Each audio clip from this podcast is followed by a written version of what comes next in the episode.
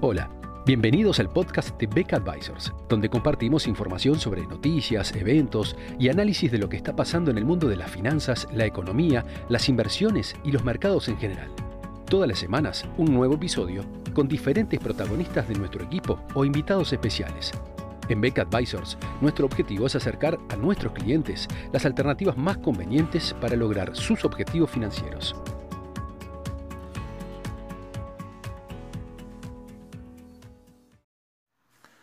Una extraña mezcla de cautela y optimismo eh, es lo que de alguna manera está dominando el comportamiento de los mercados en los últimos días. No deja de ser llamativo que en un contexto de fuertes crecimientos de las ganancias respecto del año pasado, incluso mejor que lo esperado en varios sectores, de todas maneras el mercado esté expectante de lo que sea eh, hoy es 28, la, culminación de dos días de reuniones en la Reserva Federal, atentos a lo que puedan ser las señales que, eh, que el Comité de Política Monetaria emita, digamos, luego de esta reunión. Seguramente nada nuevo, eh, ya ha anunciado varias veces la, Reserva Federal de que la política monetaria está para ser laxa durante un periodo prolongado. Las expectativas reveladas por los distintos integrantes del Comité de Política Monetaria muestran que en su gran mayoría están pensando en un horizonte de tasas de interés muy bajas y, de, con expectativas de inflación también relativamente bajas durante un periodo de tiempo largo.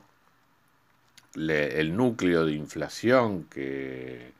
que, de alguna manera toma como referencia la, la Reserva Federal eh, está todavía bastante por debajo del, del 2% anual, que es lo que tiene como objetivo, y ya ha anunciado el, el presidente de la Reserva Federal, Jerome Powell, que eh, incluso para justamente convencer de que el objetivo promedio de inflación de Estados Unidos a largo plazo es 2%, que si ha estado durante bastante tiempo por debajo del 2, entonces debería estar durante algún tiempo por encima del 2, con lo cual claramente dio su, su señal de que hasta sería bienvenida que la inflación subiera y estuviera durante algún tiempo por encima del 2% sin que eso implique una reacción por parte de la autoridad monetaria norteamericana. O sea, todo esto no es nuevo, ya lo hemos hablado en otros informes repetidamente, eh, pero como que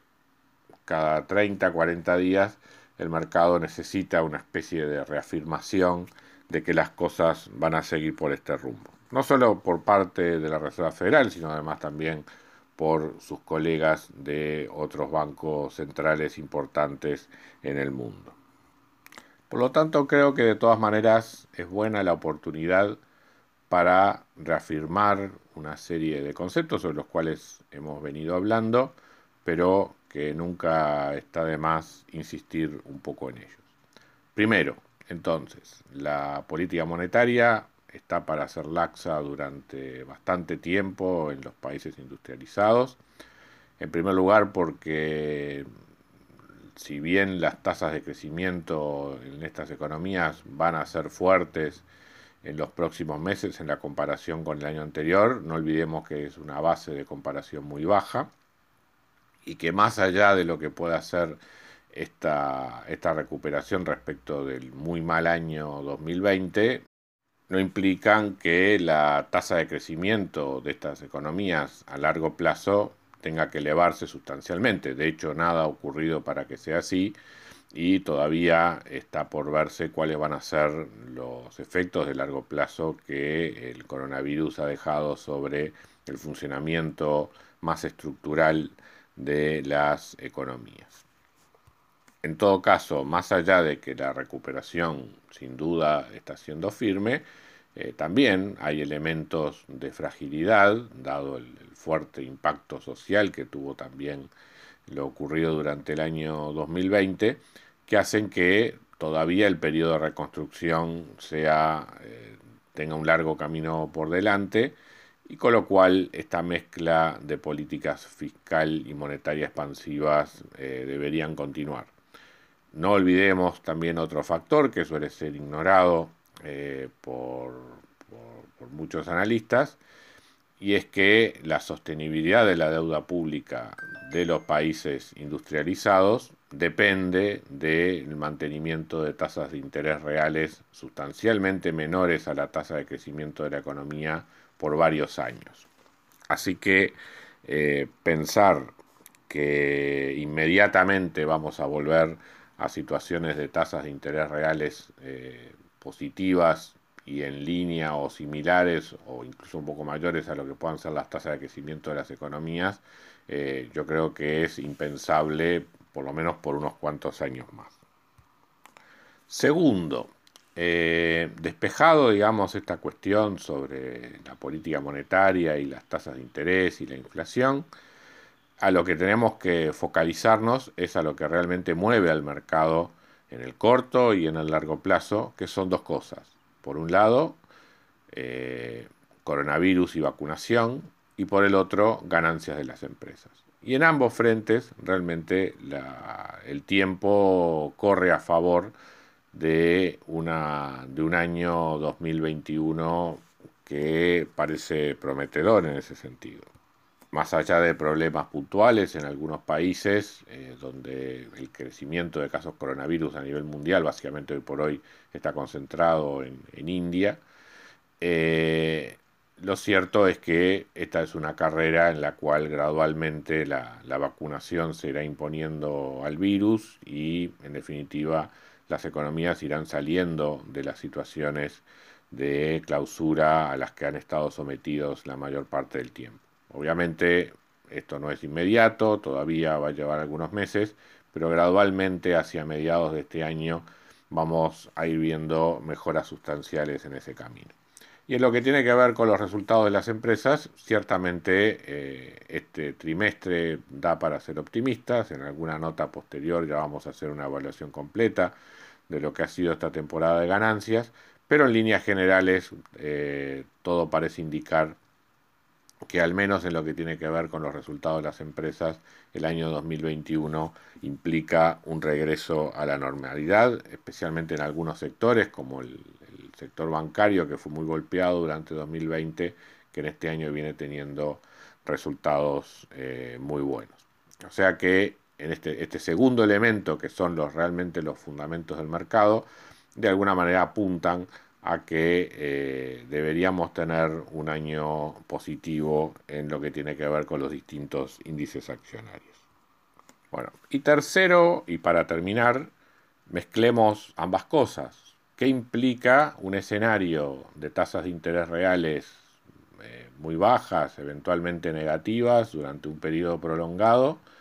Con que, por debajo de lo que puede ser el crecimiento de las economías, mezclado con una situación de ganancias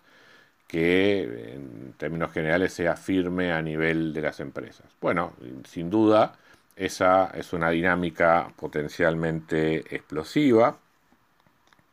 que cabe preguntarse, ¿es sostenible a largo plazo? Y la respuesta claramente es no. Eh, esto ciertamente, esta, esta, situación donde las tasas de interés reales quedan por debajo del crecimiento de las economías, alientan burbujas especulativas. Y la gran pregunta que uno se hace en estas circunstancias es, ¿la burbuja la tenemos por delante o ya estamos en ella? Y, en ese sentido yo creo que la respuesta es un poco de ambas cosas. Eh, no nos extrañe no ver un crecimiento mucho mayor en los mercados en estos días, pese a los buenos resultados de las empresas, porque en buena medida los récords que se habían llegado a obtener en estas últimas semanas eh, respondían a justamente a la expectativa de que íbamos a tener una, buena temporada de ganancias a nivel de empresas. Seguramente con la confirmación esto vaya dándole sostén, a, estos, a, estos nuevos máximos y seguramente siga abriendo el camino hacia un crecimiento en los próximos meses, pero habrá que hacer una evaluación muy cuidadosa de, eh, de hasta dónde, digamos, puede, puede seguir manteniéndose un crecimiento de los precios en la, de la manera que lo, que lo hemos estado viendo. Ciertamente si uno mira hacia el largo plazo, estamos en un, en un tren que conduce hacia, hacia, una, hacia una situación de colapso. La cuestión es si tenemos que bajarnos de ese tren. Yo creo que la respuesta por el momento es todavía no. Muchas gracias a todos por escuchar otro episodio del podcast de Beck Advisors. Te invitamos a compartir este podcast con tus amigos, colegas, dejarnos tus comentarios o reviews y seguirnos en nuestras redes sociales Instagram, Twitter, LinkedIn y también nuestro canal de YouTube. Visítanos en nuestro sitio web beckadvisors.com para leer nuestros informes, reportes y conocer más sobre nosotros. Hasta una próxima entrega y muchas gracias.